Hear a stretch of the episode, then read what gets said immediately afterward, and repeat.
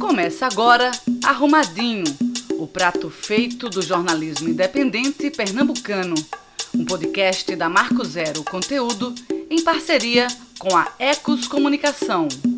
Olá, aqui é Carol Monteiro e esse é o Arrumadinho, podcast de opinião e análise pela equipe da Marco Zero Conteúdo. Hoje é dia 16 de julho e depois de quatro meses de distanciamento social imposto pela pandemia da Covid-19, uns já desistiram de ficar tanto tempo em casa e têm se arriscado em passeios e atividades não essenciais. Outros que ainda não fizeram isso se perguntam diariamente se não está na hora de retomar a vida. Por isso, nessa 12 edição do podcast, eu e os também jornalistas Luiz Carlos Pinto e Laís Portela vamos debater o estágio atual da pandemia no Brasil porque ao mesmo tempo em que o país registra um total de 75 mil mortes, nesta que foi a semana mais letal desde o início dos casos no país, a reabertura da economia segue em ritmo acelerado, principalmente nas áreas urbanas. E a gente já não sabe mais se aproveita o privilégio de poder ficar em casa, se volta ao trabalho presencial, se vai naquele jantar com pouca gente na casa de amigos, ou se visita os pais e familiares que não vemos há tanto tempo.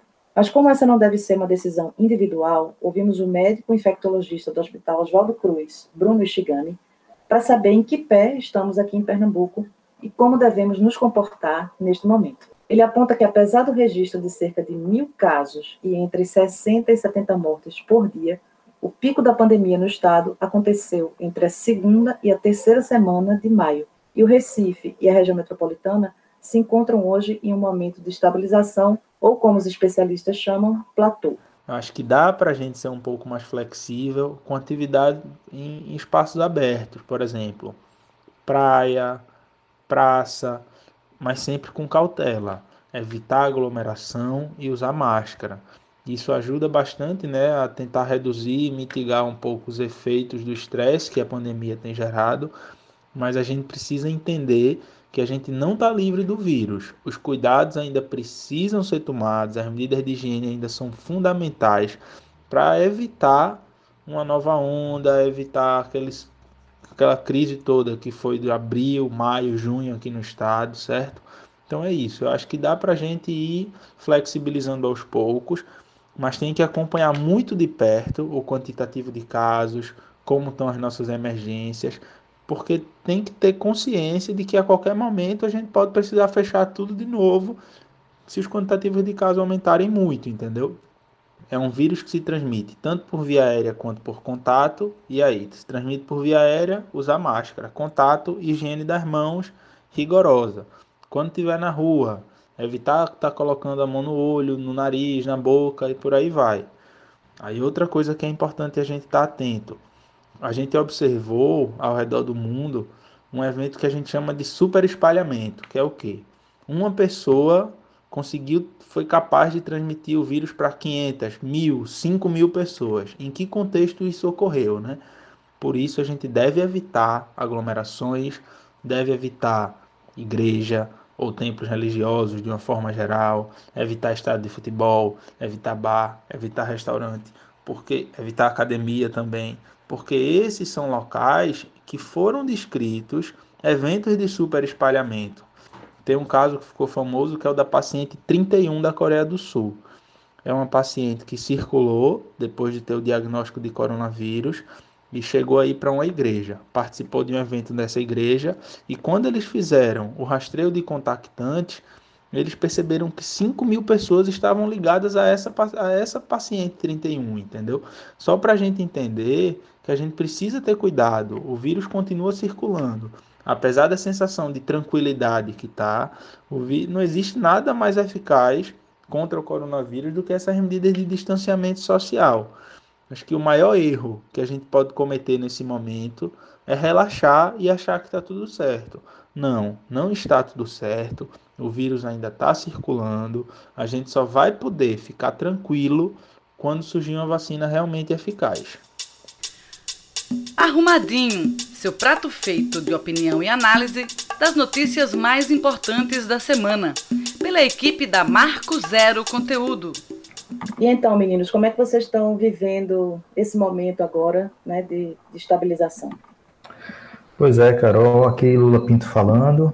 A gente está na passagem da 27 para a 28 semana epidemiológica e os dados oficiais indicam que Pernambuco é um dos nove estados em que se verificou o aumento do número de casos e também do número de mortes. Embora haja uma análise, como o Bruno menciona aí, de estabilização, essa estabilização ainda, é, ainda tem elementos que nos levam a ficar preocupados.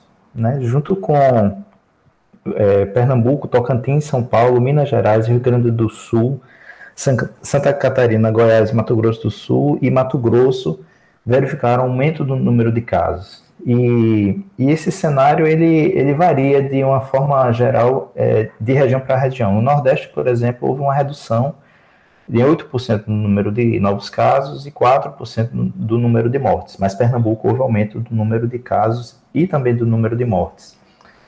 É, a situação também indica que existe uma capilaridade maior a cada semana no número de, de cidades com casos de coronavírus. Na 26ª semana, havia 90% dos municípios brasileiros com casos de coronavírus. Atualmente são 97,4% das cidades brasileiras, o que significa dizer que são 5.428 cidades em que a coronavírus, em que o coronavírus chegou.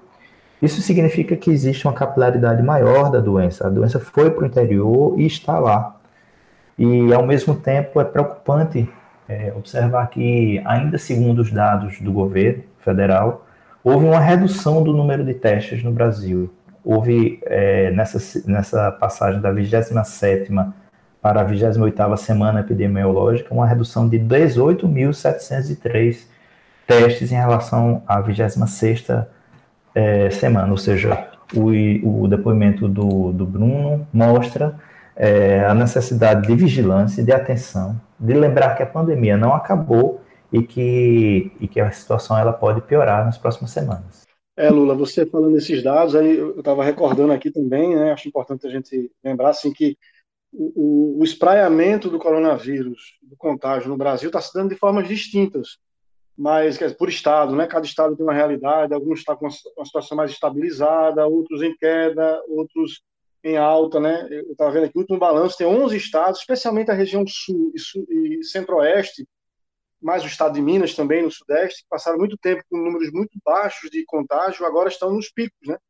Então, assim, embora a contágio se dê de forma desigual no Brasil todo, os números nacionais são muito altos. A gente está tendo mais de mil mortes por dia, né? Quer dizer, o, o platô é, está dado em numa, num, num, estágio muito alto de mortes.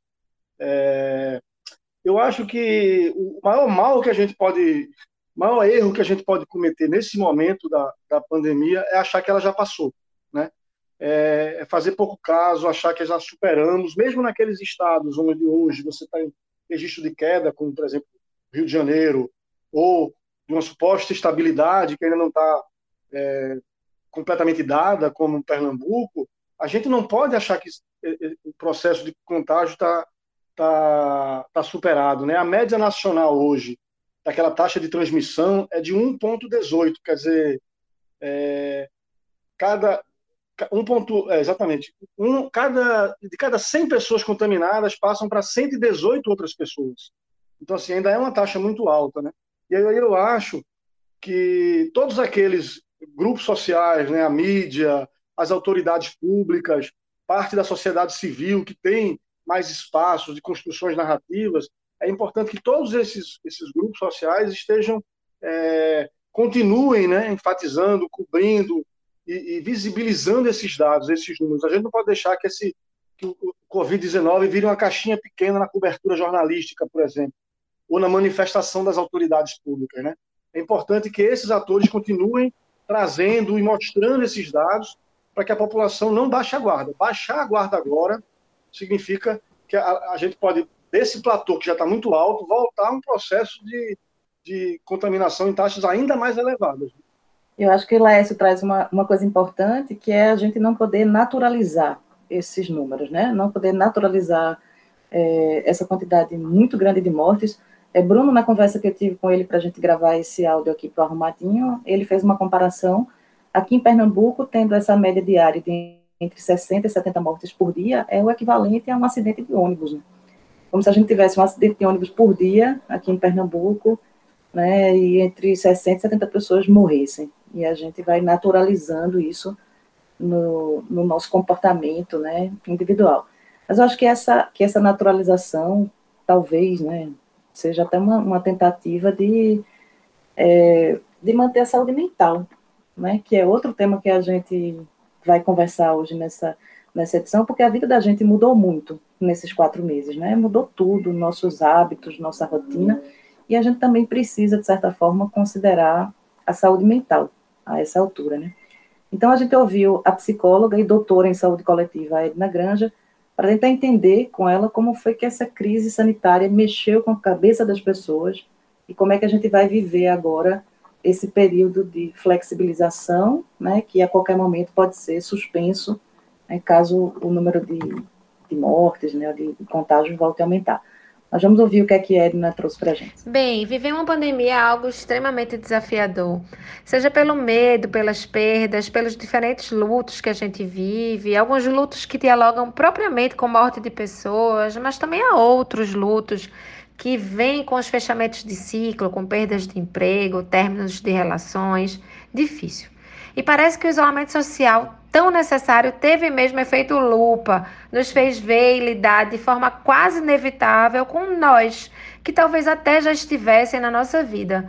Faço essa introdução para dizer que voltar à vida nesse suposto normal é inicialmente desafiador, porque efetivamente já não somos os mesmos. E sim, a ansiedade tão própria do isolamento da maior parte das pessoas que conheço, que acompanham no consultório, tende a ser potencializada diante das incertezas. Seremos contaminados? Conseguiremos fazer as mesmas coisas como antes? Se não, que faremos? Jurandir Freire, um psicanalista importante, nos diz em um dos seus livros como acolhermos a incerteza sem torná-la desamparo. Essa provocação de Jurandir produz em mim uma seta que indica caminhos por onde podemos seguir para minimizar essa ansiedade já tão esperada. Eu entendo que um primeiro caminho é a busca de informações precisas sobre como se proteger. E uma negociação franca com os espaços e pessoas com as quais convivemos e com aquelas que precisaremos conviver, como é no caso do trabalho, sobre formas de prevenção e minimização de riscos.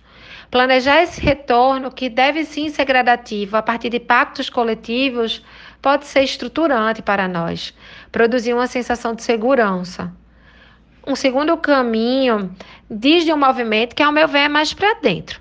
Precisamos estar atentos e atentas aos efeitos que essa volta gradativa está provocando na nossa vida emocional. A ansiedade produz sinais, né? Antes de efetivamente produzir sintoma.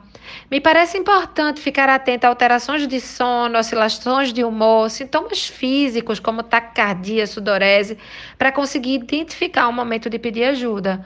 Sim, porque se é importante reconhecermos que a ansiedade fará mesmo parte da nossa vida, que alguns momentos são anunciadamente ansiogênicos, é igualmente importante reconhecer o momento em que isso está ultrapassando os limites e se tornando algo patológico. Pedir ajuda antes que se torne patológico, inclusive, me parece fundamental. Por fim, cuidar da dimensão emocional em um sentido bem amplo me parece igualmente estruturante. Buscar alimentos dentro da possibilidade de cada pessoa esses alimentos, esses alimentos são conexões com o que faz bem, com o que pode ser edificante. Algumas pessoas encontram isso em meditação, atividade física, outras na aproximação de vínculos com pessoas queridas, outras na terapia ou em práticas de cuidado semelhante. É preciso novamente olhar para dentro, dessa vez um dentro inscrito em um fora um fora que diz das possibilidades e contextos sociais de cada pessoa. A partir do reconhecimento, a partir desse olhar, é preciso pensar no que é possível fazer por si, no que é possível fazer para se sentir mais forte e amparado, para, como disse Jurandir, que a incerteza não se transforme em desamparo. Arrumadinho, seu prato feito de opinião e análise das notícias mais importantes da semana, pela equipe da Marco Zero Conteúdo.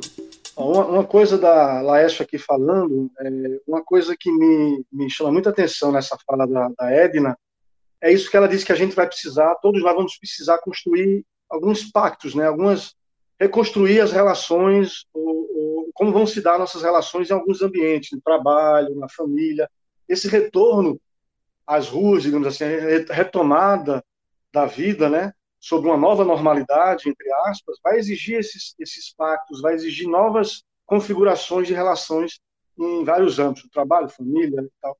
E aí eu me pergunto até que ponto a gente vai conseguir fazer isso também, sabe? Eu, eu tenho, vou falar um pouco da experiência que eu, eu tenho ouvido muito dos amigos, eu tenho ouvido muitos amigos meus, que a gente troca algumas, especialmente nos finais de semana, a gente se liga e troca as opiniões, e muita gente dizendo assim, pô, foi, tem uma coisa muito importante para mim na minha vida, é, essa a coisa da, da, do isolamento social, em que pese toda a dor, todo o sofrimento, né, sem, sem deixar isso de lado, todos nós estamos vivendo de formas distintas, mas as pessoas estão dizendo assim, eu me aproximei mais da minha família, poxa, hoje eu brinco mais com meus filhos, foi muito, estou mais próximo também do meu esposo, da minha, da minha, da minha esposa, é, é, como foi importante poder cuidar dos meus pais, dos avós mais velhos, e trocar mais com eles, quer dizer, essa é uma experiência muito, muito bacana, né, que eu acho que a gente vai poder trazer para fora. Por outro lado, esses mesmos colegas meus dizem assim, ah, o mundo do o, a, a, o trabalho, eu nunca trabalhei tanto como, como agora no home office. Eu acordo e vou dormir no trabalho, estou trabalhando 14 horas por dia. É, isso é muito sufocante, o trabalho está consumindo toda a minha vida. Quer dizer, é, a gente vai lidar com essas coisas, essas, esses mundos se entrecruzando, e eu acho que a gente tem um grande desafio, que é como é que vai ser nossa relação lá fora com dois aspectos da vida que eu acho que tomam hoje quase nosso tempo todo, né? Eu acho que a gente hoje vive para trabalhar e trabalha para consumir. E aí todo mundo fala do, pós-pandemia, como é que vai ser individualmente. Acho que a gente tem esse desafio de como reconstruir as relações do trabalho e essa perspectiva nossa também de consumo, de consumir, consumir tudo. Eu vejo as pessoas comprando Mercado Livre e, e, e eu acho que essa relação, porque aí eu vou lembrar um conceito que, que vai crescendo e vem sendo discutido cada vez mais, que eu acho que é importante, que é o do bem viver, né? Uma, uma, coisa que eu acho importante lembrar aqui, então a gente está falando desse do bem viver, de que é natural ver o outro tal. Queria citar um exemplo que acho que todo mundo teve uma repercussão grande aí, os bares do Leblon, quando foram reabertos, né? A quantidade de gente que foi para os bares, quer dizer, aglomerações enormes, as pessoas bebendo, gravando vídeo, tirando onda, dizendo que a pandemia passou, agora todo mundo beber, não sei o quê. E a gente voltou com aquele discurso, né? O fiscal da vigilância sanitária está lá, pedindo pela na verdade, defendendo a vida daquelas pessoas, pedindo para elas manterem isolamento social, diminuir o número de pessoas ali presente, e o cara é agredido, né? Chega uma mulher que bota o dedo na, na, na cara dele e, e, volta aquele discurso de sabe com quem está falando. Quer dizer, mostra que esses, alguns desses valores, como a arrogância de alguns grupos sociais que a gente tem no Brasil, vão voltar para a rua também. Nem tudo vai ser é, refletido e, e, e, e esse olhar e aí mostra como é, como é forte, como é politizado o olhar do bem viver, né? da capacidade de enxergar o outro, de ver o outro. Acho que é um elemento muito importante desse, desse retorno. Mas eu volto a dizer, a gente descobrir novas formas de relacionarmos com o trabalho e o consumo. Eu acho que Edna trouxe um, uma coisa interessante que ela chamou de efeito lupa, né? E a gente pode pensar nesse efeito lupa para pra, as pessoas, assim, não só para nós na nossa vida, do que a, a pandemia nos mostrou, mas também para as pessoas, né? Então, quem era arrogante, egoísta, né, descompromissado com, com o coletivo, com o social, vai permanecer sendo, né? A pandemia eu acho que não vai provocar nenhuma transformação profunda num ser humano como aquele casal que agrediu né, o, o fiscal da vigilância sanitária. Mas, enfim, é, acho que, por outro lado, também a pandemia pode evidenciar é, novas formas de viver, como você está apontando, né, novas formas de pensar o trabalho e o consumo, e também como é que a gente está né, tá fazendo, realmente, quais são as nossas estratégias para manter a sanidade.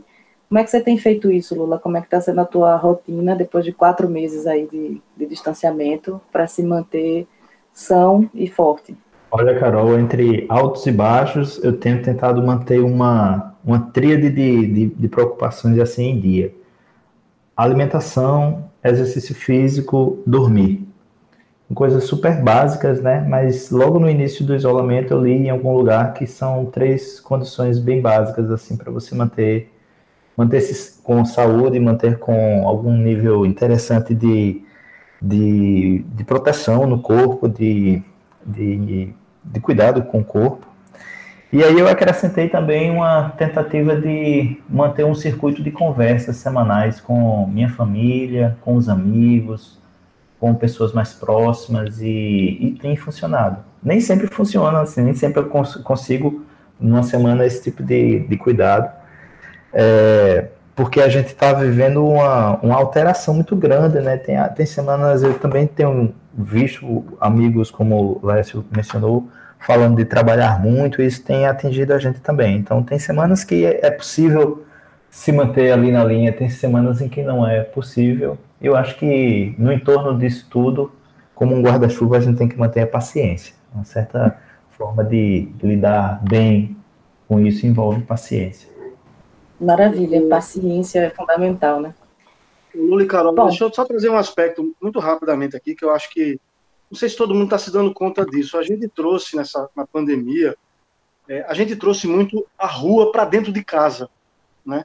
Coisas que a gente fazia fora, como trabalhar, é, é, lazer, esporte, é, várias várias atividades, estudo, várias coisas que aconteciam no ambiente de fora de casa, a gente trouxe para dentro de casa.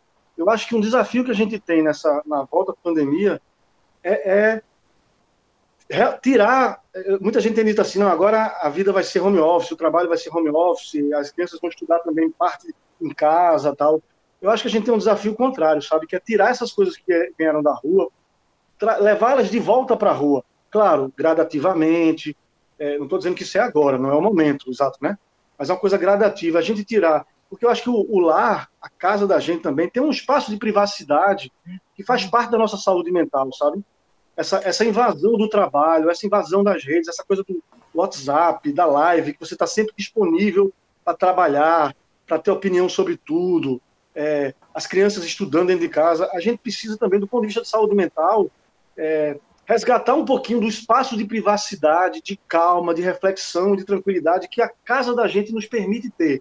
Claro, e aí eu sei que a gente está falando de tem divisões de classe social que faz isso existir de forma diferente, mas todo mundo constrói uma certa privacidade dentro das suas casas. E eu acho que a gente não pode permitir que essa é uma força do capitalismo, sabe? Que a gente faça tudo ao mesmo tempo agora. Até o nosso lazer, o principal lazer das pessoas virou o turismo, né? Que é uma forma de consumir também, capitalista. Tá? Então, acho que o grande desafio que a gente tem de saúde mental é pegar as coisas que estavam dentro de casa, que a gente que a pandemia trouxe para dentro de casa, levá-las para fora gradativamente, com segurança, com proteção, mas garantir também um reino de privacidade, de calma, de reflexão e de carinho dentro de casa, sabe? Sem esses pesos todos que a pandemia trouxe. Eu vejo as pessoas falarem pouco disso, falarem ao contrário, vamos, vamos trazer as coisas para casa, agora vai ser tudo em casa. Eu não quero que seja assim. Eu quero ter meu espaço de acolhimento, de tranquilidade, de reflexão, entendeu? Eu acho que isso é muito importante para esse aspecto que é atrás de saúde mental da gente. Eu quero isso também, Lécio, mas eu quero uma rua preparada, né? O que a gente viu também nessa pandemia, e aí foi massa o seu gancho para a gente entrar aqui no segundo bloco desse, desse programa, que é a questão coletiva, né? Que é a questão de que cidade, que Brasil, que mundo a gente vai encontrar quando a gente sair de casa. Né? Eu queria ampliar exatamente esse debate para a gente trazer, fazer um exercício aqui de imaginar cenários pós-pandemia, porque, claro, que tempos muito difíceis vêm por aí, né? A gente já está sentindo os impactos na economia em todo o mundo, nos empregos também. Aqui, só no Brasil, a pandemia eliminou 7,8 milhões de postos de trabalho, segundo dados do IBGE. A geopolítica mundial também está mudando e as formas de organização e de vida em sociedade também, nesse momento, estão em xeque. Né? Então, eu queria que a gente fizesse o exercício hoje de imaginar uma mudança para melhor que vocês conseguem enxergar assim no cenário pós-pandemia e uma mudança para pior, né? Aproveitando aí esse gancho de Laércio de levar as coisas de fora para a rua, mas que rua é essa que a gente vai encontrar? Então, uma coisa boa no cenário pós-pandemia que você imagina e uma coisa ruim. Vamos começar com Lula. Olha, Carol, eu acho que começando pela parte ruim para terminar com a parte boa. Eu acho que na minha forma de ver, acho que duas, há duas coisas muito negativas que, a, que o isolamento e a pandemia nos trouxe. Por um lado, uma, uma A primeira vítima desse processo de isolamento, de recolhimento social, foi o espaço público, inclusive fazendo sintonia com o que a, é, Laércio acabou de, de, falar. O espaço público ele acabou sendo sufocado, né? O espaço da imprevisibilidade, o espaço onde, onde circula, ainda que vigiado, as múltiplas possibilidades políticas de articulação, de conversa, de mudança social, esse espaço público ele foi sufocado. E, por outro lado, uma parte muito negativa também é que o chamado capitalismo de vigilância ele se consolida. Né? Eu, eu vi um dia desse uma, uma, uma análise do, de um cara chamado Yuval Harari, ele é professor israelense de história, escreveu um, um texto muito interessante no, no Financial Times, falando sobre a, uma vigilância subcutânea, que, que parece ser uma necessidade de controle do surto em várias cidades, por exemplo, quando você precisa é, auferir a, a, temperatura das pessoas, mas ao mesmo tempo esse processo ele impõe determinadas, é, determinados controles populacionais e que, que chegam num nível muito inédito, muito pervasivo, muito invasivo de como os organismos estão funcionando. E existe um, um, uma, uma, um sistema de produção de capital que já vinha acontecendo anteriormente, nos anos anteriores, mas que foi alargado e expandido por conta da necessidade de controle dos corpos, de disposição é, de disposição dos corpos. É como se a gente tivesse num contexto laboratorial muito privilegiado para as formas contemporâneas de extração de valor. Eu acho isso muito negativo, muito preocupante, e a gente acha que vai falar ainda muito sobre isso. Por outro lado, eu acho que, do ponto de vista positivo, eu me lembro de uma entrevista da Débora Diniz, uma antropóloga brasileira, que, por conta das ameaças que sofreu, precisou se exilar fora do país. E ela é, mencionou, logo no início do isolamento, que achava que havia uma grande possibilidade de que valores feministas passassem a ordem do dia da discussão política e da, da prática é, contemporânea e atual das pessoas. E, e, isso me parece uma coisa muito interessante, muito positiva, muito potente, né? a gente passar a lidar, a aprender de forma mais incisiva com, com referências feministas, que vão muito além do cuidado, mas que envolvem uma igualdade do cuidado a necessidade de que homens e mulheres passem a cuidar do espaço público, mas também do espaço privado, de maneira equilibrada, de maneira bem distribuída, de maneira consistente no tempo. É, a gente está, como a gente falou no primeiro, no primeiro bloco, somente na 27 semana epidemiológica, toda previsão ela corre um risco muito grande de, de não se consolidar, mas são alguns sinais, alguns horizontes que a gente tem visto, né? Essa possibilidade dupla de, de acontecer. Nessa questão de, de gênero, né, Lula, vale apontar que é, tem se comentado bastante ao longo da pandemia é, a postura dos países liderados por mulheres né, no, no, combate a essa crise. Então, tomara realmente que esses, esses valores é, se sobressaiam né, e que, e que esse seu seu futuro aí pós-pandêmico feminista, né, tem todo o meu apoio. E você, Laércio, o que é que você enxerga de ruim e de bom pode acontecer daqui para frente? É, eu vou começar como Lula, pelo ruim, para terminar no bom. Embora eu acho que tudo é, é, nada é assim exatamente uma coisa ou outra, né? Até o ruim traz uma reflexão que pode ser positiva se a gente refletir criticamente. O, o ruim eu acho que é aquilo que está na cabeça de muita gente, que chamou a atenção do país o processo político no Brasil é sempre ele visibiliza um tema. O tema da desigualdade no Brasil ele é o, o não tema, né? É, e aí eu falo desigualdade de classe, de raça, é, de gênero. Ele, ele vira um tema menor e ele é escondido, né? E eu acho que a pandemia trouxe esse tema muito fortemente e infelizmente a gente está numa situação, a gente teve uma combinação aí de dois, duas situações terríveis, né? Uma é a eleição do, do, do Jair Bolsonaro Quer dizer, um país, um, um país governado é, pela omissão, né? ou pelo mal mesmo, né? na política, e, e isso vem com casa com a pandemia. Então, a gente teve um aumento das desigualdades no Brasil incrível. Né? Acho que isso ficou muito claro na saúde, né? o acesso à saúde, o acesso, e aí, desde baixo lá, quando a gente fala dos agentes de saúde, da, da atenção primária, até o acesso às UTIs, o desequilíbrio entre os recursos, é, é, o, a saúde pública, pública e a saúde privada. Na educação, a desigualdade ficou muito evidente, especialmente no acesso à internet, no acesso à possibilidade de, de, de, de, conhecimento, né, o acesso ao ensino, ao conhecimento, o mundo do trabalho, a precarização enorme, que já é um, já era um fato que vinha acontecendo desde o golpe lá de Dilma em 2016. O processo de. O golpe foi dado para precarizar o trabalho, né? a gente teve a reforma trabalhista, o teto de gastos que reduziu recursos para a saúde para a educação. Então, assim, o aumento da desigualdade, moradia, acesso a, a 50 milhões de brasileiros não têm acesso a água encanada em casa, 100 milhões de brasileiros não têm acesso a esgotamento sanitário. Então, é, o, o, processo político brasileiro, que sempre foi, teve esse desafio do combate à desigualdade, hoje a gente tem um, um, uma presidência, um governo que não se importa com esse tema, que foi bastante agravado pela pandemia. Então, acho que a gente fica com esse saldo muito negativo e, e com esse é, é desafio, enquanto nação, de enfrentar a desigualdade. E eu espero que Lula esteja certo nos valores feministas.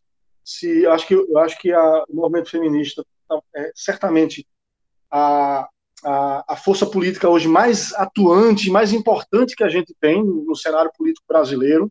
Eu espero que esses valores se fortaleçam, porque ele, ele sim tem essa preocupação com o olhar do outro, né, com o outro, né.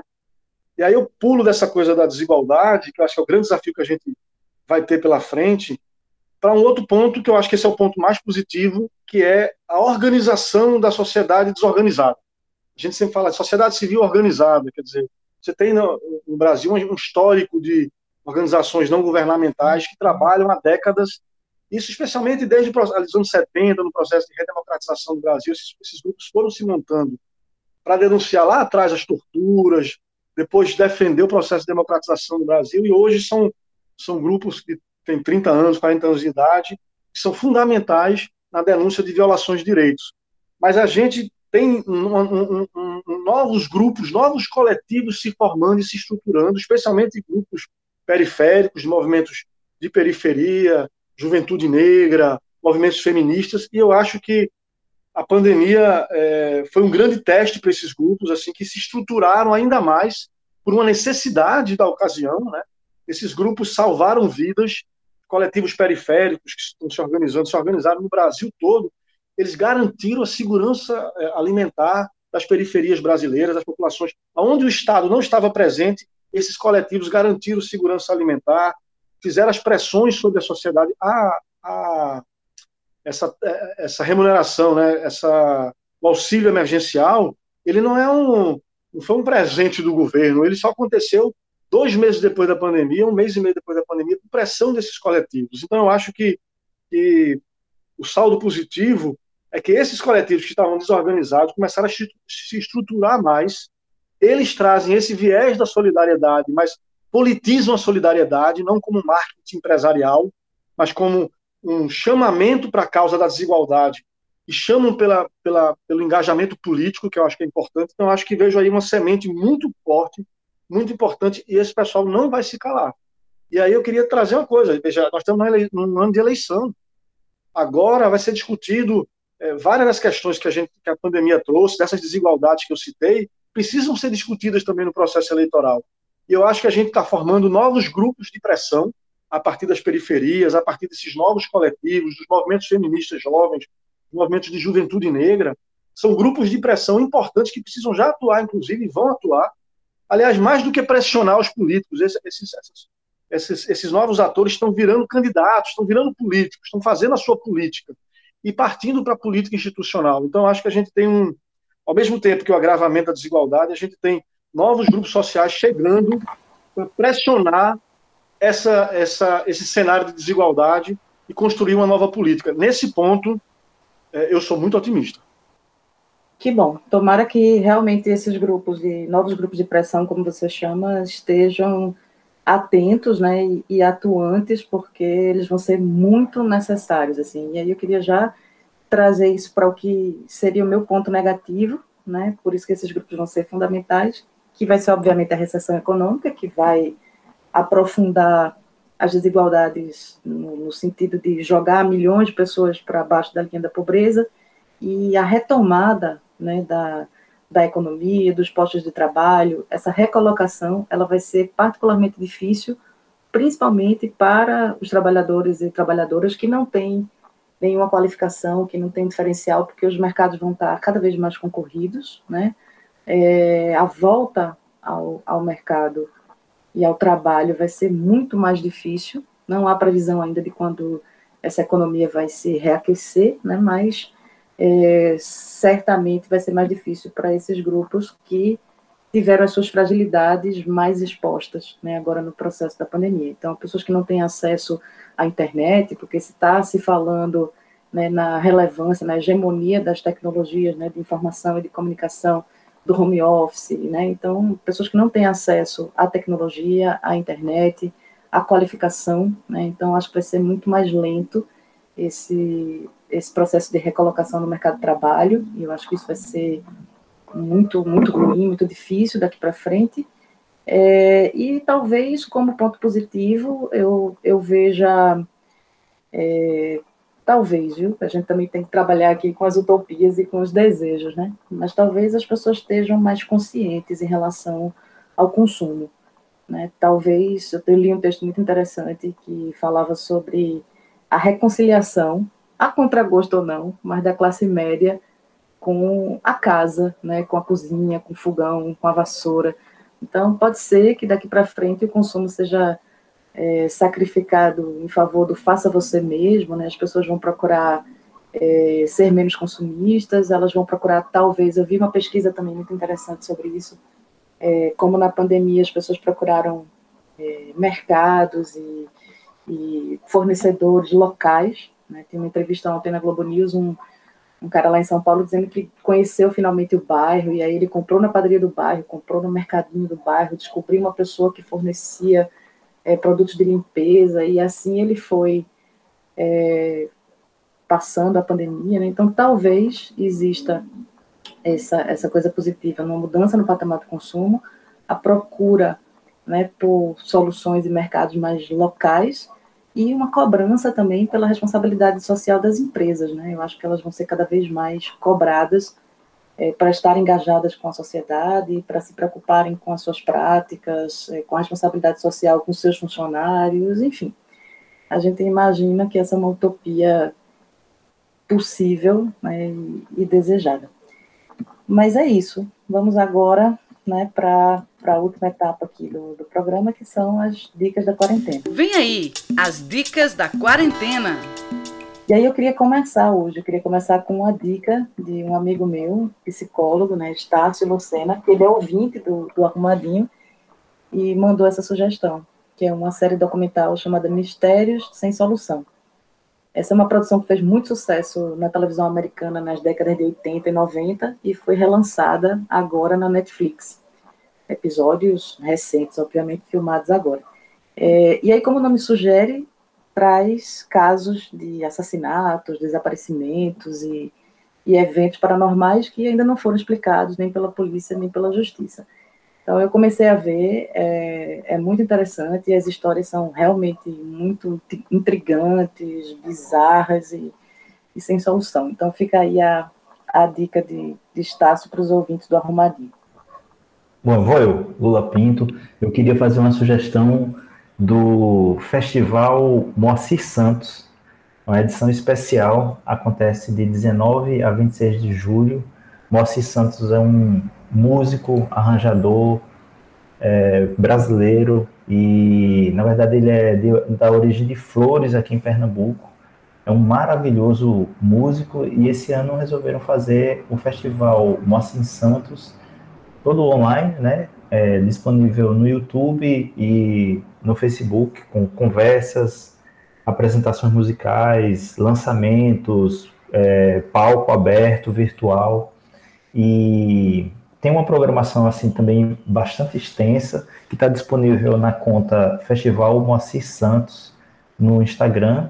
E toda a programação vai, vai estar disponível a partir do dia 19, domingo, ao, até o dia 26 de julho, tanto no Facebook quanto no, no, no YouTube. Vale muito a, a pena. Moacir Santos é um maravilhoso músico de Pernambuco. É, a minha dica é mais geral hoje. É, eu acho que a gente vive no Brasil muito de costa para a América Latina, né? A gente tem um olhar muito centrado nos Estados Unidos, Europa, o que está acontecendo, até no noticiário mesmo, na TV, nos jornais, é todo centrado no que acontece nos Estados Unidos, na Europa, e muito de, de costa para os nossos irmãos, irmãos latino-americanos. E eu, bom, nesse período, uma das formas de Lula falou no começo, né, o que é que ele tem buscar, onde ele tem buscado alguma certa, um, buscado o equilíbrio na vida cotidiana, e uma das coisas que eu tenho buscado muito é na, é na música, né? E aí eu sempre gosto de, de ouvir as músicas latinas e, e algumas coisas que a gente vai descobrindo. Eu, por exemplo, comecei a, ler, a ouvir muito agora o Perotá Xingó, que é um grupo é, formado por Dolores Aguirre e Julia Ortiz, da Argentina, muito interessante, muito massa as músicas. É possível que muita gente já conheça, mas eu conheci agora. Outro que eu já conhecia há muito tempo, e fui para um show já há muitos anos atrás, o Cali 13 de Porto Rico. Estou ouvindo muito Julieta Venegas, do México, Cuba Feliz, galera muito massa de, de Cuba também. E aí minha sugestão fica essa, assim, mergulhar em quem está em casa, quem gosta de entrar no YouTube ou no Spotify para ouvir música, procurar os artistas latinos, sabe? A gente às vezes tem um boom de música latina, vem o Mano Chao, vem o Buena Vista Social Clube, todo mundo ouve naquele momento ali e depois abandona, né? E aí eu acho que é massa, tanto esses os mais recentes, como o Perotá Xingó, da Argentina, mas também a velha guarda, o Pablo Milanês, Mercedes Sosa, Silvio Rodrigues. Eu, eu acho que é muito massa a gente beber da nossa música latina, dos nossos irmãos, é, para compreender que a gente vive na nação Brasil, mas tem uma nação maior que também faz parte da nossa história, faz parte do nosso sangue, que é essa nação latino-americana. E é, e é massa a gente ouvir o sotaque latino, é, porque traz novas narrativas, novas formas de ver o mundo, nos apresenta novas melodias, né? E as pessoas falam tanto, a música brasileira é tão rica, tão rica, tão rica. É verdade e os, e os, latinos todos adoram nossas músicas. A gente precisa também conhecer a música dos nossos vizinhos, Argentina, Chile, Cuba, Venezuela, é, México. Eu acho que é uma experiência massa. Eu, é, nos finais de semana, quando estou tomando ali minha, minha caninha, minha alguma coisinha, estou sempre ouvindo essas músicas e dou essa dica para o pessoal que está nos ouvindo. Maravilha. E eu vou então prometer aqui a Laércio que na próxima edição eu vou trazer, porque minha parada é séries e filmes, né? Então, próxima semana eu vou trazer dicas aqui latinas de seriados que tem muita coisa boa também sendo feita. Então, com Nossa. isso a gente encerra, né? A gente encerra agora a 12 edição do Arrumadinho. Queria lembrar que a gente continua gravando em casa, então por isso que às vezes tem alguns barulhos, tem diferença de áudio, tem algumas interrupções. É, mas é isso, a gente está aqui tentando né, fazer esse, esse, esse podcast, fazendo com muito prazer.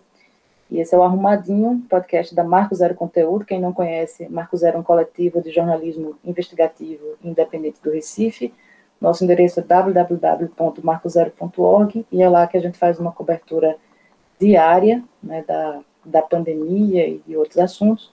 O Arrumadinho vai ao ar toda quinta-feira, a partir das duas da tarde, nas plataformas né, de streaming. Então, muito obrigada pela audiência e até a semana que vem.